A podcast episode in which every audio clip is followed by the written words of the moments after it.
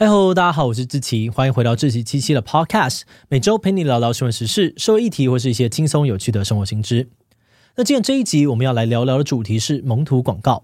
如果你去过西门町或者是台北车站，应该都会看过那种一整面墙的动漫广告。但是你知道吗？在日本，这种动漫广告其实是炎上常客，常常会引发物化女性的争议。去年年底，日本前国会议员尾石加奈子呢发出了一则推文哦，批评 JR 大阪站的动漫角色广告是具有性意味的女性插画。推文一出，立刻引发炎上，许多网友都表示：“哎，这个广告明明就超正常的吧，完全搞不懂这样子哪里色了。而如果连这样子都不行，根本就是在用女性主义的名义限制创作自由吧。”但在另外一方面呢，也有人认为哦，这样子的图片确实符合对女性的刻板印象，是在故意的物化女性，支持尾石呢为女性的权益发声。是说想象的动漫广告错了吗？为什么这些广告会在日本引起那么大的风波？所谓的物化女性到底要怎么判断呢？今天就让我们一起来聊聊蒙图广告争议吧。不过在进入今天的节目之前，先让我们进一段工商服务时间。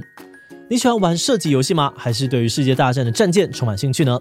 我们团队最近玩了一款射击游戏《战舰世界》，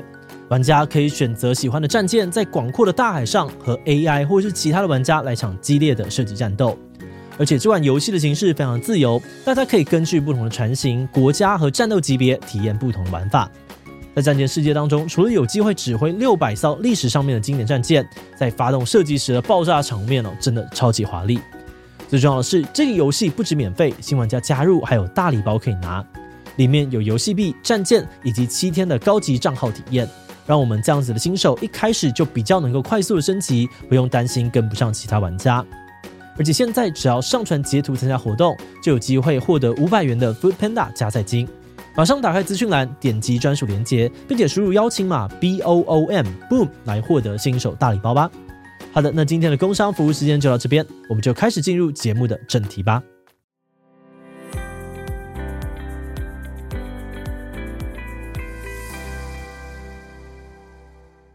尾石加奈子是前日本立宪民主党的众议院议员，他是一名公开的同性恋者，在任期内呢，也一直很关心女性跟 LGBT 的相关权益。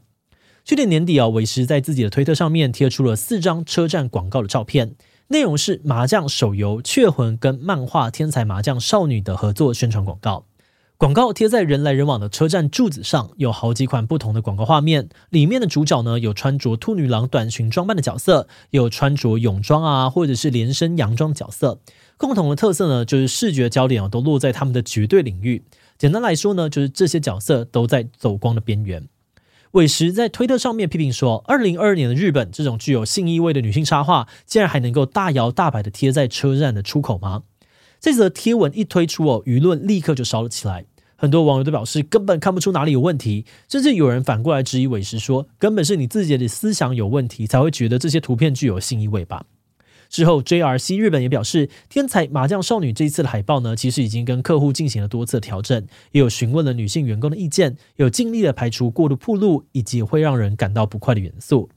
就这样子哦，一场围绕着蒙图广告的论战，正式的在日本社群开打。首先，在这次的争议里面呢，有不少人都认为说，广告里面的角色身体都包得好好的，到底哪里有性意味？如果角色连穿个泳装都不行，那以后大家还能够去游泳吗？另外，也有人认为哦，尾石觉得广告太裸露，不能够张贴，根本就是上个世代的保守派在压抑这个性的多样性，只会呢让社会越走越倒退。而面对这样的质疑，尾石这边则贴出了社会学家小宫有根的文章作为反击。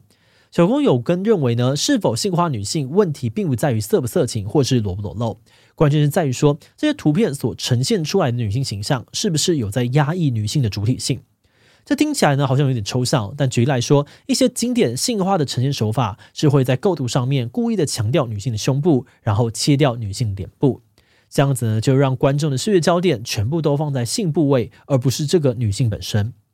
小宫认为，在这样子的构图当中呢，能够表达女性情绪跟人格特质的脸部被刻意的省略掉，而性部位呢，则会用各种不自然的凹凸和阴影去加强。这等于是在暗示女性的价值只来自于这些性部位，形成了性化女性的疑虑。不过，针对这样子的论点呢，有网友就质疑哦，这种判断标准实在太主观了。性化的感受每个人都不同，那到底是谁有权利可以决定这个标准？谁又有可以去决定一张图有没有性化女性的权利呢？而且从这里哦，就延伸出了另外一个提问：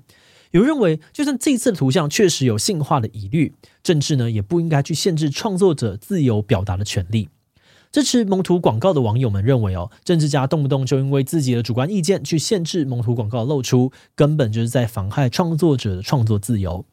他们表示，像这样的广告能够出现在车站等等的公共场所，反而是一种自由的象征。这表示作品哦不会被国家或者政治人物随随便禁掉，是一件很棒的事情。那针对这点呢，韦时其实有回应说，他对作品本身还有喜欢这部作品的人都没有意见。他的贴文里面呢，也并没有提到要去限制这些作品。对他来说呢，用法律对广告进行限制，确实应该要非常谨慎。而前面提到的社会学家小龚也认同说，决定一张图片是否过于性化，确实是很主观的事情。很多的女权主义者也都同意，与其用法律去限制这样的创作，更好的方法呢，应该是让民众去讨论这些作品有没有问题，才能够在这里逐渐的建立起共识，进而改变日本社会的女性歧视。也就是说，其实不管是支持这个广告的人，还是反对这个广告的人，都认为创作自由很重要，不应该轻易的被公权力介入。所以两者呢，在创作自由这点上面并没有冲突。诶，那这边问题就来了。大家虽然都不反对蒙图广告的存在，但对于这种广告应不应该在车站出现，却又形成了另外一个战场。这次争议当中呢，韦石的主要反对点之一哦，就是让这种广告出现在公共空间。他认为这会造成所谓的环境型骚扰。至于什么是环境型骚扰呢？简单来说，就是用一些有性意味的举动去骚扰员工，让他们的工作环境变得很不愉快，甚至影响他们的工作能力。原本这个词呢，比较常用来解释职场性骚扰。但后来也常常有人拿这个概念来批评蒙图广告，像是之前日本红十字会跟日常系漫画与其学妹想要玩合作的捐血海报，就被律师太田七子形容为是环境型性骚扰。他们的论点是，大家自由归自由，想要创作跟欣赏色色的东西都没有关系，可是这些作品呢，应该就让想看的人自己去找来看就好。但是现在这些带有性意味的广告呢，被张贴在公众场所，等于是强迫那些不想看的人也必须要一直看到，形成了环境骚扰。比方说，一个本来呢就很担心自己被痴汉骚扰的女性，在每天通勤的车站看到这些强调女性性吸引力的广告，可能就会更意识到自己被当成是性观赏的对象，而感到更加的不安。另外，也有支持韦时的网友贴出一篇美国心理协会的报告。内容指出，现在的广告啊、商品跟媒体当中充斥着大量的女性性感图像，其实呢，会对于女性儿童的认知功能跟身心健康都造成负面的影响。因此，他们认为，广告如果要张贴在人流量超多的车站，不论男女老少都可能会接触到，所涉及的层面非常广泛。那张贴者呢，应该要更仔细的衡量这些广告的危害。嗯，但是反过来说，另外一派的人呢，反而认为政府不应该为了某部分的人的感受，就排除公共空间当中的特定广告。一位名叫做平玉介的律师就表示，从过往的宪法判例来看呢，公共场所有的时候就像是公众论坛，提供一个让人们可以自由表达意见的空间。那为了要保障大家在这些公开场合都可以自由的发声，在这些地方呢，可以表达什么的自由，应该要大于不想要看到什么的自由。举例来说，今天如果有人想要主张自己的言论自由，在车站张贴支持 LGBT 权益的广告，这个时候当然也会有些不喜欢 LGBT 的人会跳出来主张自己有不想看到这些广告自由。但是我们不应该因为这些反对的声音就把广告撤掉，因为这样子呢，可能会影响 LGBT 族群在公共空间表达自己的权利。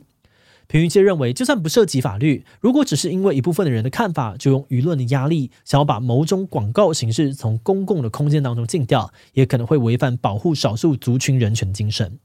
但话又说回来啊，针对平玉介的论点呢，有人批评，如果是为了要保护弱势族群，那就更不应该太过扩张可以表达什么的自由。以蒙图广告的案例来看呢，维护性化广告的权益，反而是在支持压迫者，对于已经身处弱势的女性造成更大的伤害。节目的最后也想来聊聊我们制作这集的想法。看完这次争议的相关资料呢，我们觉得整个论战最困难的地方在于一张图片到底有没有物化女性，会涉及到很多主观判断的部分。那因为每个人的主观看法都不同哦，这个界限就变得非常的模糊，很难说死这样就是性化，那样就不算性化。就算真的有这么一条线存在哦，也可能会导致创作自由的幅度被大幅的缩减，让创作者变得绑手绑脚。不过，我们认为，透过这起事件呢，也更加凸显了公共讨论的重要性。透过不停的争论啊跟思考，我们才有办法呢，让很多已经不自觉的歧视现出原形，慢慢的找到那个界限到底在哪里。比如说，以前卖日常用品啊或者家电的广告呢，很常会去复制妻子洗碗做家事、丈夫翘脚看报纸的这种刻板印象。但是经过长时间的讨论跟思考，我们现在有一定程度的共识，觉得这种广告不太 OK。而后来同类型的广告主角也开始出现年轻男性、中年爸爸、同志等等不同的角色，进一步的丰富了广告创意的可能性。而这或许就是讨论所能够发挥的作用吧。好的，那么我们今天关于蒙图广告争议的介绍就先到这边。如果你喜欢我们的内容，欢迎按下追踪和订阅。如果是对于这集蒙图广告争议的内容，对我们的 Podcast 节目或是我个人有任何的疑问跟回馈，也都非常的欢迎你在 Apple Podcast 上面的下午星留言哦。那今天的节目就到这边告一段落，我们就下集再见喽，拜拜。